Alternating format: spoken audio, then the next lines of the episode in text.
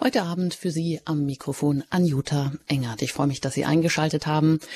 Heute in unserer besonderen Sendereihe für die Fasten- und Osterzeit Passion und Ostern in den vier Evangelien. Das können Sie jeweils am Donnerstagabend um 20.30 Uhr hören und jede Woche. Wir lesen immer gemeinsam Bibelstellen, die Pfarrer Ulrich Willer für uns rausgesucht hat und wir lesen sie eben einmal chronologisch und kommen im Anschluss daran darüber ins Gespräch. Und so alt und zeitlos die Bibel auch ist, eines kann sie immer wieder. Als Tat und Machtwort kann sie Haltungen verändern, neue Perspektiven öffnen.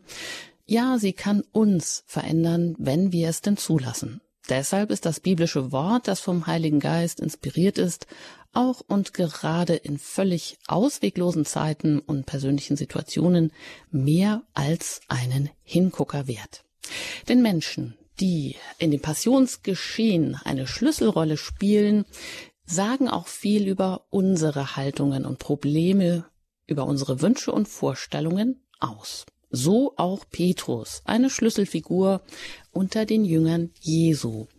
Er lässt in der besonders dramatischen Situation im Leben Jesu eben dieses sein Idol im Stich. Ausgerechnet Petrus, der Mann, der später die Kirche leiten soll und auf den sich doch dann auch alle verlassen sollen, der knickt ein, hält nicht stand, leugnet Jesus zu kennen. Und das Beste, Jesus hatte diese Treulosigkeit auch noch vorausgesagt.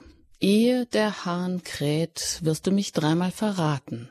Und genau so kam es. Der Hahn krähte, Petrus leugnete. Aber im Unterschied zu Judas, der Jesus gezielt an die religiöse und auch die römische Obrigkeit verraten hatte, aber im Dunkel seiner Schuld stecken bleibt, kann Petrus bereuen.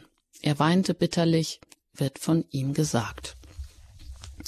Wer weiß, vielleicht wäre die Passionsgeschichte anders verlaufen, wenn Petrus sich als Anhänger Jesu des Angeklagten bekannt hätte. Aber Petrus ist nach Verrat und Reue der Fels der Kirche geworden und ein erfolgreicher Organisator der Gemeinden dazu, wie die Bibel berichtet. Und das wollen wir uns heute näher anschauen. Dazu darf ich ganz herzlich begrüßen Pfarrer Ulrich Filler aus Köln Heute sind Sie uns anders als sonst über eine Internetverbindung zugeschaltet. Das heißt, es kann noch etwas ungewohnt klingen, aber vor allem herzlich willkommen hier in der Passion, Passion und Ostern in den vier Evangelien. Vielen Dank. Hallo, grüß Gott. Sie sind Pfarrer und Sie sind auch als Buchautor bekannt und auch immer wieder bei Radio Horeb gern gehört in den unterschiedlichsten Sendungen und eben auch hier und heute in der Passion, Passion und Ostern in den vier Evangelien. Ja, Herr Pfarrer Feller, heute geht's ja um Petrus auch. Und da vielleicht so dieser Anknüpfungspunkt, was kann uns denn wieder auch erneut fesseln an der Bibel, an der Schrift, an dieser Passionsgeschichte? Da sind es ja auch oft persönliche Geschicke oder auch Probleme, eigene Erfahrungen, die uns ansprechen, die uns auch vielleicht ähm, an biblischen Figuren aufhorchen lassen. Und bei der Person des Judas, den hatten wir schon im Blick in einer der vergangenen Sendungen, der ja auch mal zu diesem besonderen, zu dem sogenannten erleuchteten Kreis der Jünger gehörte, ist es doch möglich, wie wir gesehen haben, dass die Freundschaft, also die so weit geht bis zu einer Kommuniongemeinschaft mit Jesus, dass diese Freundschaft brechen kann. Ratzinger beschreibt es in seinen Jesusbüchern so, er sagt, er ist unter die Herrschaft eines anderen geraten, also des Bösen. Und wenn man so in die Welt blickt, dann mag man das manchmal auch denken und vielleicht auch als eine Erklärung gerne hernehmen für so viel Leid, was geschieht. Ja, aber um hier wieder zurück zu Judas zu kommen, seine Tragik nach dem Verrat haben wir ja festgestellt, ist eben, dass er nicht mehr an die Vergebung glauben kann. Ratzinger sagt dazu, Reue, die nicht mehr hoffen kann, sondern nur noch das eigene Dunkel sieht, ist zerstörerisch und ist keine echte Reue. Aber was heißt das auch für die Buß- und für die Fastenzeit im Hinblick auch auf eine gelingende, freimachende Reue? eben auch gerade in Zeiten, wo das Böse so sichtbar wird und ja, anders ist es ja dann auch bei Petrus, ohne dass wir jetzt alles vorwegnehmen möchten, was wir gleich näher anschauen. Aber geben Sie uns doch mal so einen kleinen Ausblick. Also wie kann Reue, wie kann sie frei machen, wie kann sie gelingen, wie kann sie in die richtigen Bahnen laufen. Da mag Petrus sicherlich auch eine Leitfigur sein, oder, Herr Pfarrer Filler? Petrus und sicher auch alle übrigen Apostel denn wir müssen ja sehen, dass der Verrat an Jesus, das Verlassen des Herrn und die Flucht aus Angst heraus das Problem von allen Aposteln gewesen ist. Dass also sie alle irgendwie weggelaufen sind, dass der Verrat am Herrn eigentlich uns allen ganz nahe ist. Es hat mich immer berührt, als junger Priester, dass unser damaliger Erzbischof Kardinal Joachim Meissner gerne in seinen Predigten dieses Bild verwendet hat, des Kusses mit dem Judas den Herrn verrät und ausliefert. Und hat dann in seiner unnachahmlichen Art immer davon gesprochen, dass er als Priester und als Bischof, aber auch schon als Priester früher immer am Anfang der Messe zum Altar schreitet und am Beginn der Messe ja den Altar küsst, wie auch am Ende der Messe, und dabei immer betet, Herr, lass mich mit diesem Kuss nicht zum Verräter an dir werden, sondern gib, dass dieses Zeichen der Verehrung, des Glaubens und der Liebe, der Altar ist ja das Symbol des Herrn in der Kirche, dass dieser Kuss eben dazu führt, dass ich mit dir enger verbunden werde. Das ist ein Gedanke, der mich auch immer begleitet, denn das ist die Erfahrung, die wir alle machen. Wir alle werden im Großen, aber viel öfters noch im Kleinen immer wieder zu Verrätern am Herrn, an seiner Sache, an seinem Gebot, an seiner Liebe dadurch, dass wir immer wieder bereit sind, uns unter die Herrschaft des anderen, des Bösen zu stellen, oftmals in kleinen Formen, in denen wir das gar nicht so richtig wollen oder merken. Und deshalb ist ja die Grundbotschaft des Evangeliums, der die Überschrift, mit der Christus seine Verkündigung beginnt, kehrt um. Kehrt um und glaubt an das Evangelium. Das ist der rote Faden durch unser christliches Leben. Und hier können wir aus der Passionsgeschichte und von Judas und Petrus und den übrigen Aposteln lernen, was eigentlich Umkehr und Treue bedeuten, nämlich wie sie gesagt haben, den Weg zur Freiheit. Frei werde ich nicht dann, wenn ich aus eigener Kraft heraus das Gute tun kann und großartig bin und die Gebote Gottes befolge.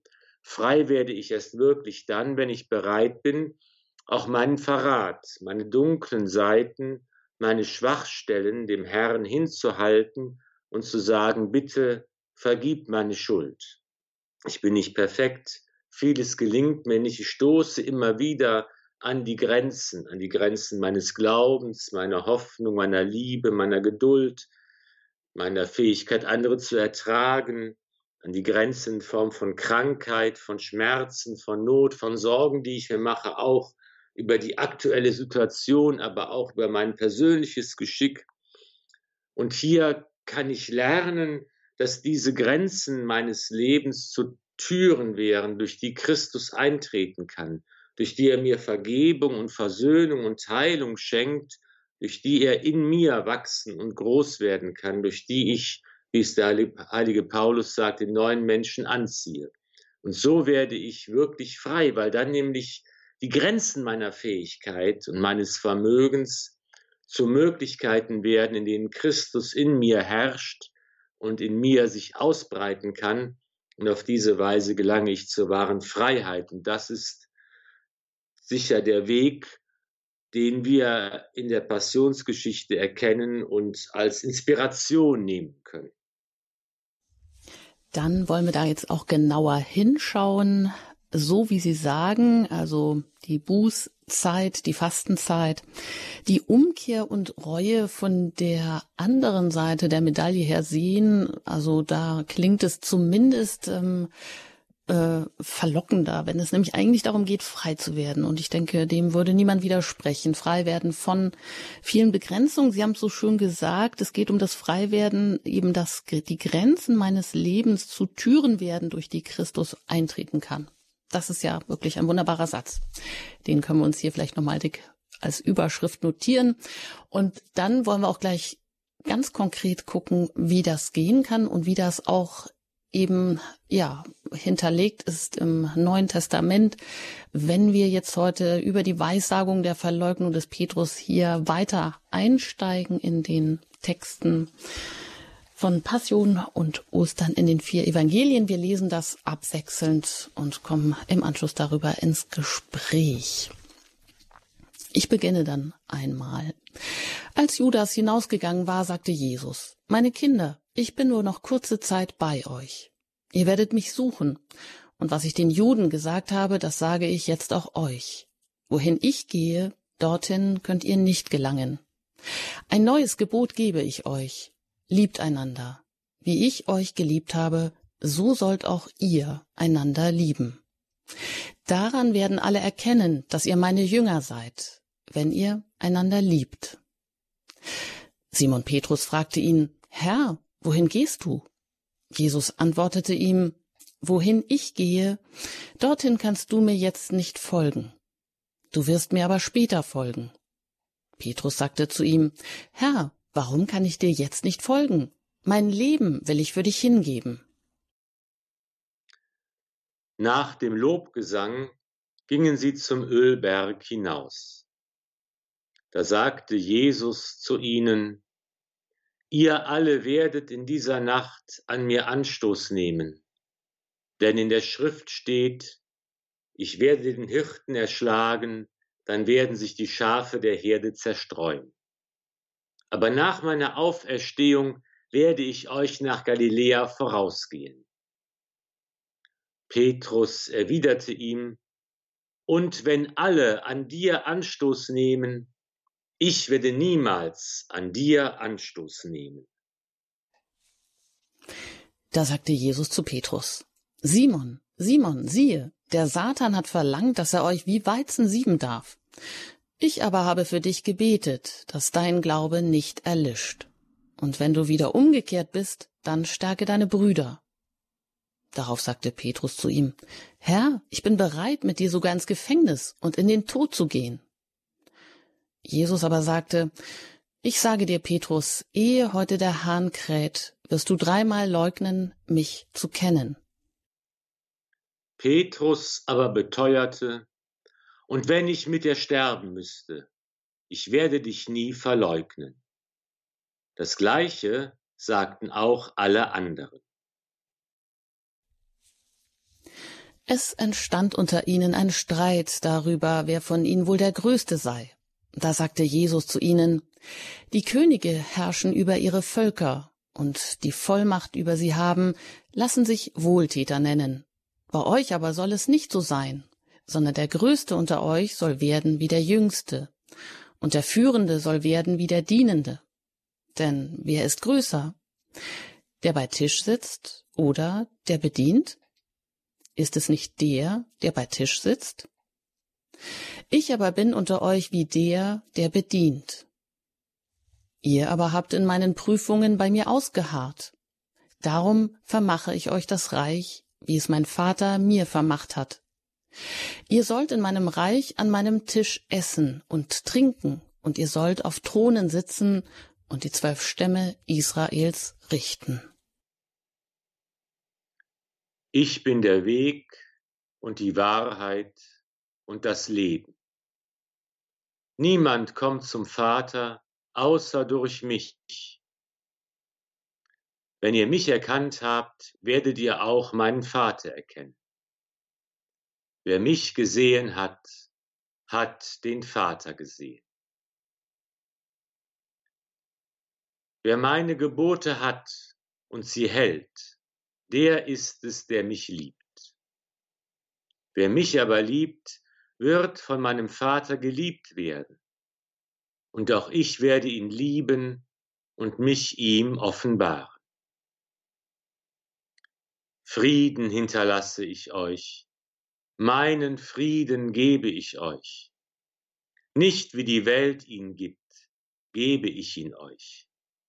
Euer Herz beunruhige sich nicht und verzage nicht.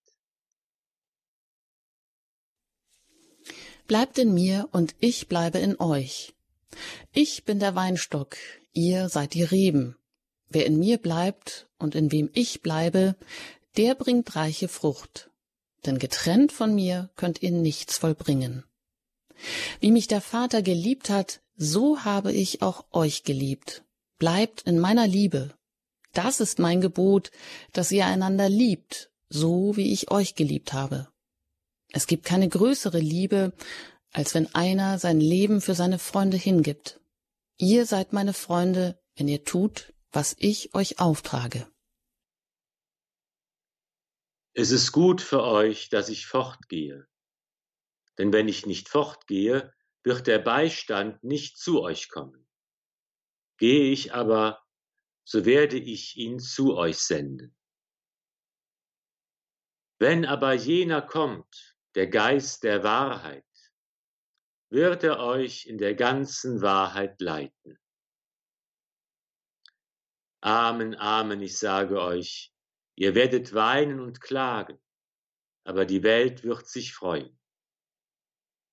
Ihr werdet traurig sein, aber eure Trauer wird sich in Freude verwandeln. Dies habe ich zu euch gesagt, damit ihr in mir Frieden habt. In der Welt seid ihr in Bedrängnis, aber habt Mut. Ich habe die Welt besiegt. Vater, die Stunde ist gekommen. Verherrliche deinen Sohn, damit der Sohn dich verherrlicht. Denn du hast ihm Macht über alle Menschen gegeben, damit er allen, die du ihm gegeben hast, ewiges Leben schenkt.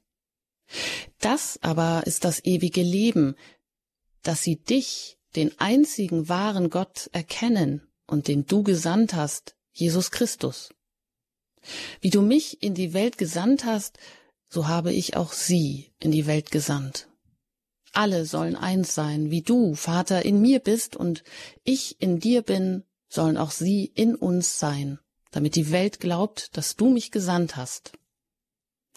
Ich habe ihnen deinen Namen kundgetan und werde ihn kundtun, damit die Liebe, mit der du mich geliebt hast, in ihnen ist und ich in ihnen bin. Ja, soweit die Bibelstellen, die Pfarrer Ulrich Filler einmal chronologisch zusammengestellt hat, die Sie vielleicht so noch nie gehört haben. Interessant und intensiv auch die Abschiedsreden bei Johannes, wo so auch die ganze Theologie vielleicht nochmal ganz verdichtet zum Ausdruck kommt, damit das noch ein bisschen nachklingen kann, machen wir an dieser Stelle Musik. Danach geht es weiter hier. Wir kommen über Passionen und Ostern in den vier Evangelien, in den Teilausschnitten, wie wir sie heute gehört haben, dann ins Gespräch.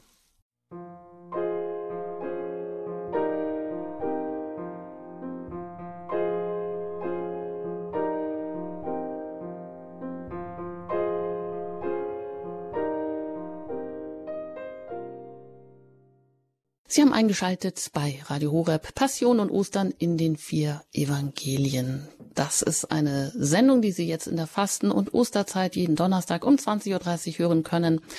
Und da haben wir als Experten immer Pfarrer Ulrich Filler, der diese Texte auch zusammengestellt hat. Einmal chronologisch die Passionsgeschichte erleben und auch schauen, was kann sie eigentlich heute auch für mich, für uns bedeuten.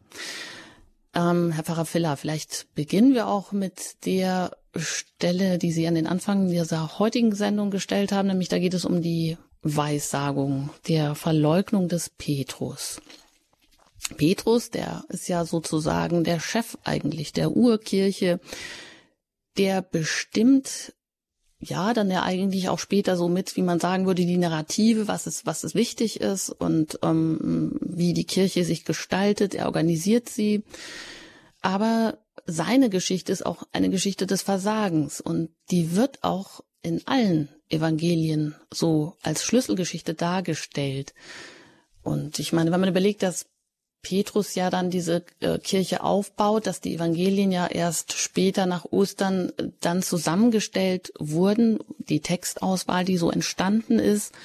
Ähm, und wo, vielleicht ist es da auch interessant, dass das ja auch, ich sage mal, Autoritäten, auch die Päpste mit ausgewählt haben, weil es ja immer diesen Vorwurf gibt, diesen Vorwurf, diesen äh, Autoritätsvorwurf an die Herrschenden der Kirche, Petrus selber hat sich ja auch nicht dagegen gewandt, ähm, diese, dieses, äh, die Passage seines Versagens letztendlich hier auch irgendwie als eine ganz wichtige Schlüsselgeschichte mit hineinzunehmen. Das heißt, es muss ja einen hohen Aussagewert haben, dass trotzdem und gerade am Anfang dieser Kirche erst einmal auch die Schuld steht oder das Versagen was hat das denn, was ist die tiefere Aussage, was ist die Weisheit dieser Geschichte, dieser Gestalt von Petrus, die, würde ich sagen, ja auch trotzdem so einen prominenten Platz einnimmt, Herr Pfarrer Filler?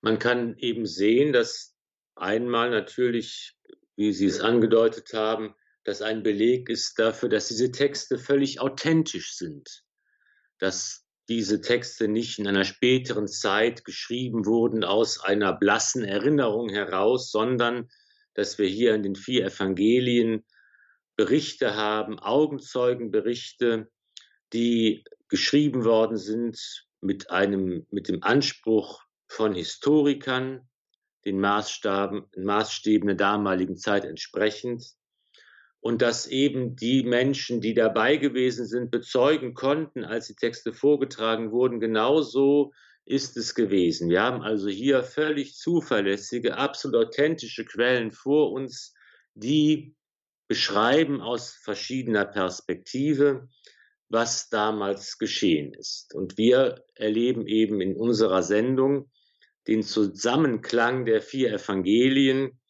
die die verschiedenen Perspektiven noch einmal in einer besonderen Tiefe für uns ausloten und einen Zusammenhang herstellen, der sonst im normalen Gottesdienstablauf, wenn die Texte einzeln vorgetragen werden, nicht so in der Form zum Tragen kommt. Und hier ein zweites ist vielleicht auch wichtig, wenn wir den Fokus so sehr legen auf die Schuld des Petrus, auf den Verrat des Petrus, auf sein Versagen, an entscheidender Stelle, so dürfen wir doch nicht, nicht übersehen, dass wir, dass es die Gefahr, dass die Gefahr besteht, dass unser Bild des heiligen Petrus etwas zu negativ ausfällt. Dass man immer sagt, das war halt ein schwacher Mensch, ein feiger Mensch, auch ein Verräter, der ist erst irgendwann dann später, ähm, hat eine Wandlung durchgemacht. Das stimmt so ja auch nicht, sondern er war eben derjenige, der im Gegenteil besonders stark gewesen ist, der besonders mutig gewesen ist, der sich zum Wortführer gemacht hat, der bereit war, auf das Wasser zu gehen, um Christus auf dem See entgegenzulaufen, der bereit war, sich in die Bresche zu werfen, wenn es nötig sein sollte, der auch natürlich nicht ohne Fehler und ohne Schwäche gewesen ist. Aber wir müssen eben auch äh, darauf achten, dass wir ihn nicht allzu negativ beschreiben. Und was für mich eigentlich hier an dieser Stelle besonders wichtig ist, wenn es um die Weissagung geht, dass eben Jesus und die Apostel gemeinsam darüber sprechen, was geschehen wird, dann sagt Jesus ja hier mehrmals, ich muss jetzt gehen und ihr könnt nicht dorthin gelangen. Dorthin kannst du mir jetzt nicht folgen. Du wirst mir aber später folgen. Und das ist, glaube ich, ein wichtiges Schlüsselwort des Herrn, dass, dass Jesus hier sagt, es geht nicht nur darum, dass, dass ihr jetzt schwach werdet oder zu Verrätern werdet oder zu Sündern werdet, sondern es geht einfach darum, dass es hier darum geht, einen Weg zu gehen, für den ihr noch nicht die nötigen Voraussetzungen habt. Ihr könnt jetzt noch nicht meinen Weg gehen. Ihr könnt jetzt noch nicht das Kreuz tragen und einen Tod der Hingabe sterben, wie ich es tue, weil euch noch die Voraussetzungen fehlen. Es ist also etwas, man sagt, ja, warum hat denn Petrus äh, nicht konsequent auch Ja gesagt und zu Christus gestanden, ist vielleicht sogar mit ihm gestorben? Er konnte es einfach auch noch nicht. Nicht nur, weil er persönlich versagt hat, sondern weil er noch nicht ganz und gar die Voraussetzung erfüllt hat, die dafür notwendig ist. Und diese Voraussetzung wird ja gerade in den Abschiedsreden Jesu im Johannesevangelium und in seinem Abschiedsgebet ganz klar benannt. Das große Thema, was hier aufleuchtet, ist das Thema der Liebe. Ein neues Gebot gebe ich euch. Liebt einander, so wie ich euch geliebt habe, sollt auch ihr einander lieben. Es ist das Gebot der Liebe. Es ist die Gabe des Heiligen Geistes, der verheißen wird. Es ist gut, dass ich fortgehe, sonst kann der Beistand nicht zu euch kommen. Es ist eigentlich im Grunde genommen das ganze Geheimnis der Passion und der Auferstehung des Herrn, das Geheimnis von Ostern, was die Grundlage dafür ist, dass dann die Apostel und wir natürlich auch selber den Weg des Herrn gehen können, weil der Auferstandene dann bei uns ist, mit seiner Liebe, mit den Gaben des Heiligen Geistes, den er sendet, der uns in die Wahrheit einführt, der uns die Welt des Glaubens erschließt, der unsere Beziehungsfähigkeit stärkt. An dem Punkt, an dem wir jetzt in der Passionsgeschichte stehen, können die Jünger noch nicht vollkommen den Weg des Herrn mitgehen und nachgehen. Sie müssen darauf warten, dass sich auch für sie und an ihnen das Ostergeheimnis vollendet, dass auch sie mit den Gaben des Heiligen Geistes beschenkt werden, dass auch sie aus dieser Kraft heraus umkehren und die Brüder stärken können, und dann werden sie auch den Weg des Herrn gehen, dann werden sie auch den Kelch trinken, den er trinkt, dann werden sie auch bereit sein, in aller Konsequenz und in aller Hingabe bis zur Hingabe ihres Lebens Christus zu folgen. Das ist ja auch spannend, dass eben hier ganz früh bereits bei dieser Diskussion, was wird geschehen, Jesus ankündigt, ich werde euch nach meiner Auferstehung nach Galiläa vorausgehen. Dass also hier es nicht nur um die Nacht geht, die vor ihnen liegt, an der alle Anstoß nehmen, die Nacht, in der man Angst hat, in der die Furcht herrscht, in der das Böse übermächtig wird, sondern dass bereits hier der Ausblick kommt, diese Nacht hat ein Ende. Der Ostermorgen wird kommen und ich werde euch nach der Auferstehung vorausgehen. Und diese Ankündigung des Herrn, diese trostreiche, hoffnungsvolle Botschaft wird überhaupt gar nicht wahrgenommen. Hier wird auch die ganze Menschlichkeit der Apostel gezeigt, die, anstatt darüber nachzudenken, was Jesus sagt, erstmal darüber streiten, wer von ihnen der Größte und der Beste sei und dem, wem der erste Platz gebührt. Also hier noch einmal auch diese ganz menschliche Seite, die gezeigt wird. Mhm. Und das ist vielleicht auch das Besondere, dass wir ähm, ja hier heute diesen Zusammenklang der vier Evangelien haben, dass genau an dieser Stelle Sie dann auch die Abschiedsreden eingefügt haben, um das in einer ja ganz besonderen Intensität auch zum Ausdruck zu bringen. Worum geht es eigentlich? Also Jesus gibt einen Ausblick, aber die Jünger verstehen ihn eigentlich gar nicht. Wir kommen gleich darauf noch einmal genauer zu sprechen nach einer Musik. Dann geht es hier weiter bei Radio Horeb mit Passion und Ostern in den vier Evangelien.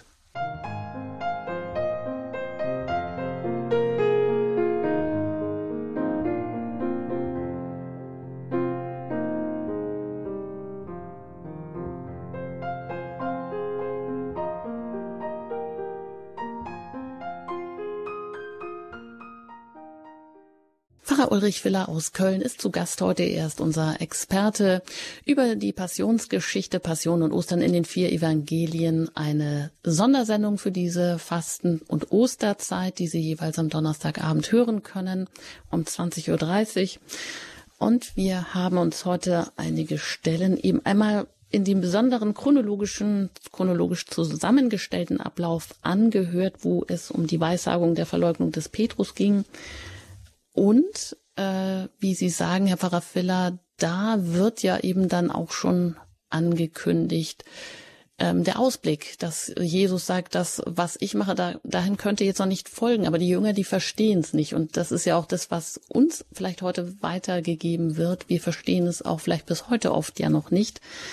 Die Jünger gehen jetzt nicht darauf ein äh, und äh, machen sich jetzt darüber Gedanken oder bleiben an diesem trostreichen, dieser trostreichen Botschaft hängen. Nein, sie überlegen, wer kann denn jetzt eigentlich der, der Größte sein? Und da ist ja auch wieder interessant, worum geht es? Also bei der Fußwaschung, wie wir auch schon gesehen haben, äh, oder wenn es um das Reich Gottes geht, ähm, ja, es geht ja auch immer aus menschlicher Perspektive, sind wir so, wie wir sind und wir wollen gerne wissen, wer der Größte ist, aber bei Jesus ist es genau immer eigentlich das Umgekehrte. Also Jesus steht im Prinzip immer so für die Umkehrung der Machtverhältnisse. Bei ihm ist das Dienen die Grundlage des Reiches Gottes und das bedarf ähm, ja eine Ausführung und immer wieder neuer Bilder und Zeichen, damit wir es verstehen, oder? Weil es so uns manchmal so gegen den Strich geht, so grundverkehrt erscheint, oder, Herr Pfarrer Filler?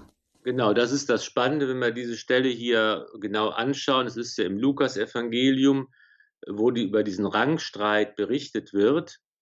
Und dann sagt Jesus eben nicht, wie man es erwarten könnte. Also die, die Apostel reden, wer von uns ist der Größte und Beste. Und Jesus sagt jetzt nicht, das ist ganz falsch. Der Größte ist eben der, der der Kleinste ist und ihr macht es verkehrt, sondern er sagt, es ist in meinem Reich schon so, der Größte ist der, der sich zum Diener von allen macht, aber ihr, und er sagt, ich selbst bin das ja, ich bin unter euch wie der, der bedient, ich nehme diese Rolle ein, Gott wird Mensch, Gott macht sich klein, er wird ohnmächtig, er wird schwach in dieser Welt, damit wir Menschen überhaupt leben und frei sein können und unsere Entscheidungen frei treffen können. Gott wird klein in Jesus Christus. Und jetzt sagt Jesus, ihr aber habt in meinen Prüfungen bei mir ausgeharrt. Darum vermache ich euch das Reich. Und das, glaube ich, ist auch eine, ein, ein wichtiger Satz, den Jesus da sagt und der uns auch viel Mut machen kann. Denn Jesus hat es nicht, ihr sollt nicht diskutieren, wer von euch der Größte ist, jemand alles sondern er sagt, nein, obwohl diese Diskussion unsinnig ist, seid ihr doch diejenigen, die bei mir ausgeharrt haben. Und das ist entscheidend. Deshalb vermache ich euch das Reich. Ihr habt es, macht es schon recht. Ihr seid schon auf dem richtigen Weg. Und das ist auch eine trostreiche Botschaft für uns, die wir ja auch sagen, okay, wir machen immer wieder Fehler, wir müssen umkehren, wir begehen Sünden, wir brauchen die Beichte, wir brauchen die Barmherzigkeit Gottes. Aber wir sind auf dem richtigen Weg und es kommt darauf an, auszuharren beim Herrn in all seinen Prüfungen. Und das ist das Entscheidende, glaube ich, das für uns zum Schlüssel auch werden kann, dass wir sagen, okay, wenn es uns schlecht geht, wenn wir Prüfungen über uns ergehen lassen müssen, wenn wir krank sind und was auch immer, wenn wir einfach sehen, es läuft nicht rund in unserem Leben, dann dürfen wir wissen, Jesus ist nah, er ist bei uns, wir leben in seiner Gemeinschaft. Und wenn wir einfach ausharren bei ihm, wenn wir einfach bei ihm bleiben, in seiner Nähe bleiben, dann sind wir auf dem richtigen Weg. Und dann wird auch uns dieses Erbe zuteil des Reiches Gottes, dass wir mit ihm an seinem Tisch essen und trinken. Das ist eigentlich eine ganz frohmachende und, und hoffnungsvolle Botschaft.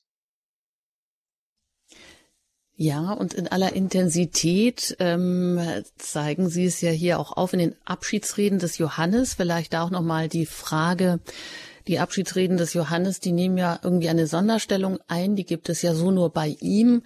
Und wenn man sich jetzt fragt, wie kommt es denn eigentlich dazu? Ähm, da gibt es jetzt eigentlich keine Zeugen. Johannes spricht in einer ganz äh, krassen Intensität ähm, ja das an, wie es gehen kann, wie Glaube eigentlich gehen kann, was wichtig ist, ähm, dass es um diese Beziehung zu Jesus geht. Und man sagt ja Johannes auch nach, dass er der Lieblingsjünger Jesu war, dass er also ganz bei ihm war, äh, auch beim Abendmahl sich an ihn lehnte, auch kurz vor dem Verrat des Judas einfach äh, an seiner Brust weilte, da fragt man sich ja auch, naja, der hat ja die Ruhe weggehabt. Also der hat schon irgendwie ähm, den Kern der Botschaft verstanden. Aber wenn man nochmal da fragt, wie kommt es eigentlich dazu? Es gibt ja eigentlich zu dieser, zu dem, was er da so entfaltet in einem inneren Dialog, in einer großen Intensität, keinen Zeugen in dem Sinne, sondern einfach göttliche Inspiration? Ja, ob es da keinen Zeugen gab, das kann man bestimmt so nicht sagen, denn ähm, die Worte, die Jesus hier sagten, die Johannes nun alleine überliefert hat, haben ja auch die anderen gehört. Und auch als Johannes sein Evangelium aufgeschrieben hat, wird man eben auch wiedererkannt haben, was Jesus da sagt, was eben aus verschiedenen Gründen in anderen Evangelien nicht enthalten ist, die einen anderen Aufbau, eine andere Struktur, eine andere Perspektive in der Erzählweise haben. Aber das, was hier in diesen Abschiedsreden so spannend ist, ist, dass diese ganzen schweren, gewichtigen, schwerwiegenden, gewichtigen, großen Worte, die gesprochen werden, eben nicht aus einer Sprüchesammlung stammen. Das ist eben nicht irgendwo im Evangelium verteilt, liest man jetzt so sehr bedeutungsvolle Worte, ich bin der Weg und die Wahrheit und das Leben. Ihr sollt euch einander lieben, bleibt meiner Liebe. Frieden hinterlasse ich euch, meinen Frieden gebe ich euch. Das sind eben keine Sprüche, keine Weisheitsworte, keine Sinnsprüche, die irgendwie das Leben ähm, äh, auf den Punkt bringen wollen, sondern das ist in einer konkreten Situation gesprochen in einer konkreten Situation eben in der Stunde, bevor die Apostel mit Jesus hinausgehen aus den Mauern der Stadt heraus in den Garten vor die Tore der Stadt, in die sie hinausgehen in die Nacht, in der das Böse herrscht und der Jesus gefangen genommen wird und seinen Leidensweg antritt. In dieser konkreten Situation werden die Worte des Herrn gesprochen und sie erschließen eigentlich dann den Sinn seiner Passion, seines Leidens und seiner Auferstehung, weil sie uns ganz konkrete Wege zeigen, wie wir daran teilnehmen können, wie wir daran teilhaben sollen, wie wir in und durch Christus leben sollen. Und so bekommen diese Worte des Herrn für uns eine ganz neue Tiefendimension und Bedeutung. Niemand kommt zum Vater außer durch mich. Er ist die Weg, der Weg, die Wahrheit und das Leben. Und das kann man nicht trennen vom Kreuz und von der Hingabe und von der Auferstehung, sondern man muss es damit und dadurch verstehen. Wer meine Gebote hat und sie hält, ist es, der mich liebt. Wer also die Gebote des Herrn halten will, da geht es nicht darum, ein Regelwerk einzuhalten, und Häkchen zu machen an die To-Do-Liste unseres Lebens, sondern es geht darum, den Weg des Herrn mitzugehen, sein Kreuz zu tragen, mit ihm zu sterben und aufzuerstehen. Auf diese Weise werden wir die Reben an seinem Weinstock. Auf diese Weise bleiben wir an seiner Liebe. Auf diese Weise können auch wir diejenigen sein, die das Leben für ihre Freunde hingeben. Und auf diese Weise erfüllen wir den Willen des Herrn. Das geht nicht auf eine rein moralische Art und Weise, auf eine rein intellektuelle Art und Weise, auf eine Weise des bloßen Erkennens, sondern es geht immer darum, dass es hier darum geht, in die Nacht hinauszugehen und das Kreuz anzunehmen und zu tragen, um dadurch zum Leben zu gelangen. Und das gilt auch für unser Leben, das gilt auch für unseren Glauben. Es geht nicht nur, es geht auch, aber nicht nur darum, zu diskutieren und zu sagen, wie kann dies und jenes sein und wie kann ich das verstehen. Das Intellektuelle ist auch wichtig. Aber es geht immer auch darum, dass das eingebettet ist in unser konkretes Leben, in unsere Dunkelheit, in die Nacht, die auf jeden von uns wartet, in die Angst, die wir persönlich haben, in den Schmerz, den wir erleiden müssen, in den Tod, den wir einmal sterben müssen. Das alles wird sozusagen ganz persönlich gewendet und hier wird uns der Weg gezeigt, wie wir eben nie mehr Angst haben müssen, wie wir in aller Verlassenheit und Traurigkeit in der Nacht, die zu uns kommt, bestehen können, weil dort Christus von uns gefunden wird und er uns dort erwartet. Und so wird diese diese großen, diese wichtigen, diese bedeutungsschwangeren Worte eingebettet in eine konkrete Situation, in der wir alle uns wiederfinden können. Hm. Und so kann man es eigentlich auch auf eine Kurzformel des Glaubens bringen, wie Glauben geht, wie Glaube gelingen kann, was wichtig ist. Also wichtig ist natürlich, so wie Sie sagen, dass es hier eingebettet in eine ganz konkrete Situation, Situationen, an denen wir ja mal gerne scheitern mögen, nämlich dann, wenn das Leid irgendwie ganz groß vor der Tür steht, vor der eigene, vor dem eigenen Leben oder ja, wir müssen nur den Blick in die Welt äh, hinauswerfen und da können wir gerne verzweifeln. Aber es geht ja hier um etwas, was auch nicht eine Vertröstung ist, sondern dieses immer wieder, das Wiederholte, also die Worte Jesu, wer in mir bleibt, ähm, oder ich bin der Weg, also der wird das wahre Leben erfahren. Ich bin der Weg, ich bin die Wahrheit, ich bin das Leben. Niemand kommt zum Vater außer durch mich, durch Jesus, also Jesus, der hier als der Gesandte des Vaters erscheint, an dem wir eigentlich auch alles ablesen können. Also geht es um das Leben in Gott. Ja, Leben mit Gott, Leben in Gott, ewiges Leben, aber, aber es ist ja hier wohl nicht so gemeint als nur ein, ein Leben nach dem Tod, äh, das ewige Leben, was wir jetzt aus der heutigen Perspektive äh, uns vorstellen oder oft eben auch gar nicht vorstellen können, weil es einfach so weit weg ist. Und es geht ja wohl auch nicht nur um ein Leben äh, nach dem Tod eben im Unterschied zum jetzigen vergänglichen Leben, sondern dieses eigentliche Leben, das Leben schlechthin, das schon im Hier und Jetzt eben auch gelebt werden kann, das kann also jetzt auch, ja, das kann schon beginnen und das ist auch nicht mehr angefochten. Das wissen wir natürlich jetzt erst aus der nachösterlichen Perspektive, dass es nicht mehr angefochten ist durch den physischen Tod, wie Ratzinger das dann zusammenfasst, sondern ja, etwas, ich habe etwas, das durch nichts und niemand mehr zerstört werden kann. Also ich habe die, und zwar sind hier nur irgendetwas, sondern das Leben schlechthin. Heißt also, Herr Pfarrer Filler, die Kurzformel des Glaubens, ähm, die wir so aus diesen Abschiedsreden des Johannes hier heraus und mitnehmen können, dass, wenn wir das so umsetzen in unser Leben oder ernst nehmen oder das ewige Leben erkennen, das ist das immer, dass das immer Beziehung ist, so wie Johannes das sagt, oder Jesus das eben sagt, dieses in mir sein, dieses eins sein, das Erkennen von ihm als Mensch, also als Person und dass wir eben, indem wir das erkennen, das Leben auch anfanghaft schon haben, dieses ewige Leben, oder? Genau.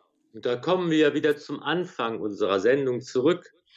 Dieses in Jesus bleiben, dieses ihn erkennen, dieses bei ihm sein dass diese Beziehung, von der Sie gerade gesprochen haben, worum es im Glauben geht, worum es immer geht, dass wir Christus erkennen und in, in den Vater sehen und in ihm bleiben. Wie funktioniert das? Wie schaffen wir das? Und da gibt es eben auf der einen Seite die, die, den Versuch zu sagen, das muss ich jetzt erreichen. Das muss ich mit irgendeiner Technik, mit irgendeinem Trick, mit einer Methode des Gebets oder der Betrachtung, der Meditation, dessen, was ich an Gutem tun kann, als meine eigene Leistung erreichen. Aber das gelingt nicht, sondern hier ist eben der Weg, in Christus zu bleiben, indem ich ihm einfach meine Schuld hinhalte, meine Grenzen öffne, indem ich sage, ich bin hier so, wie ich bin, mit den Möglichkeiten, die ich habe und mit den Möglichkeiten, die ich verpasst habe und mit dem, was ich nicht kann. Und so darf ich hier sein. Und du kommst zu mir und gerade an den Grenzen meines Lebens erreichst du mich und verbindest dich mit mir. Und hier kann ich auf diese Weise in Christus bleiben und auf diese Weise wird dann auch die letzte Grenze meines Lebens, der Tod, überwunden. Und das ist etwas, was uns schon jetzt geschenkt ist. Das ist natürlich etwas, was wir im Glauben nur erkennen können. Sonst wäre es ja viel, viel, viel zu einfach, sag ich mal. Aber das ist etwas, was wir im Glauben erkennen und ergreifen, was eine Sache unserer Hoffnung ist, was eine Sache äh, unseres Vertrauens ist, dass eben der auferstandene Herr jetzt schon da ist und es um dieses in ihm bleiben geht. Und das erfordert nicht zuerst und zunächst eine Leistung von mir, sondern einfach die Bereitschaft zur Offenheit. Und dann in dieser Gemeinschaft, in dieser Beziehung kann ich anfangen, selbst barmherzig zu handeln, zu leben, Zeugnis zu geben und nachzufolgen. Aber zuerst kommt sozusagen das Geschenk und danach als Beschenkte dürfen wir dann anfangen, selber auch aktiv zu werden.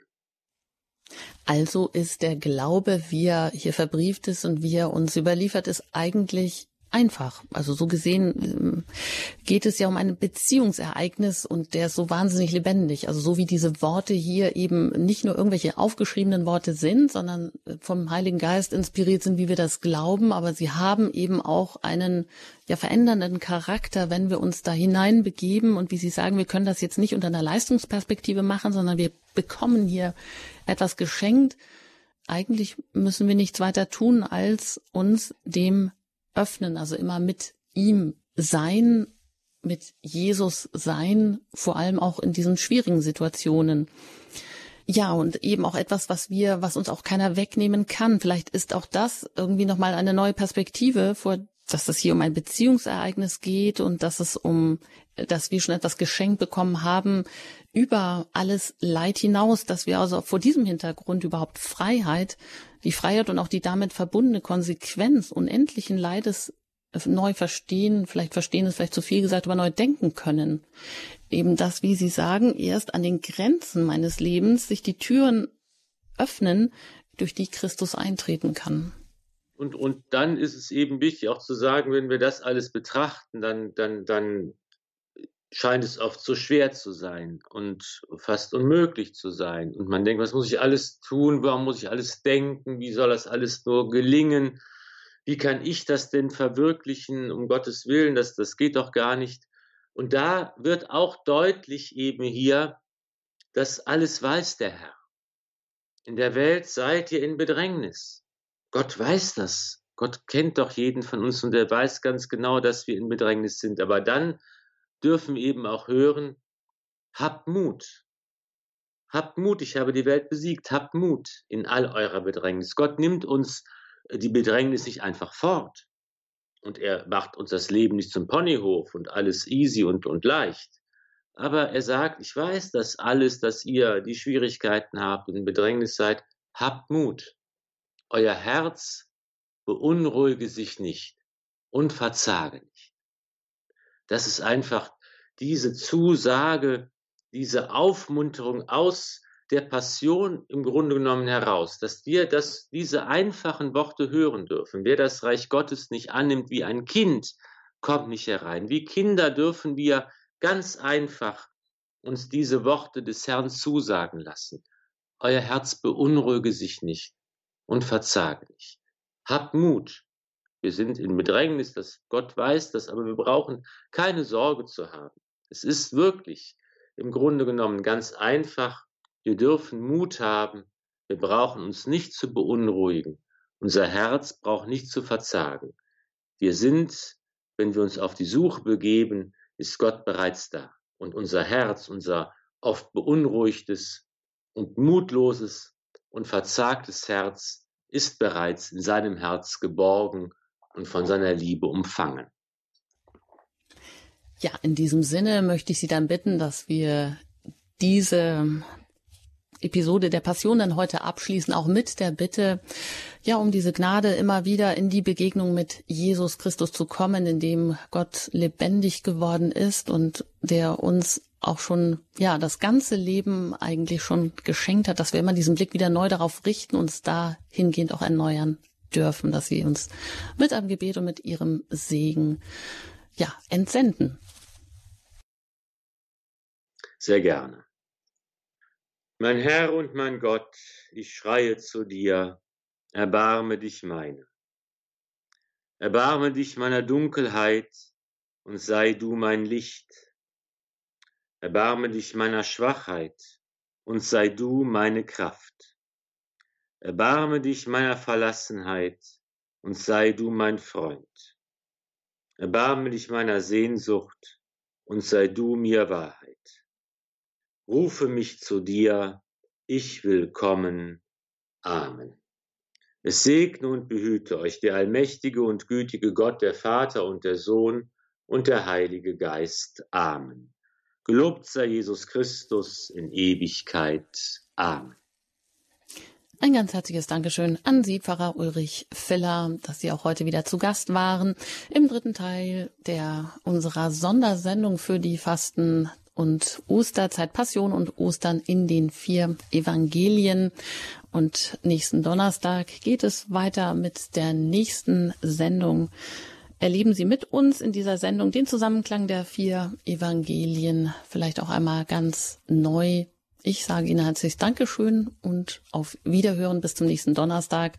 Einen gesegneten Abend wünscht Ihnen Ihre Anjuta Engert.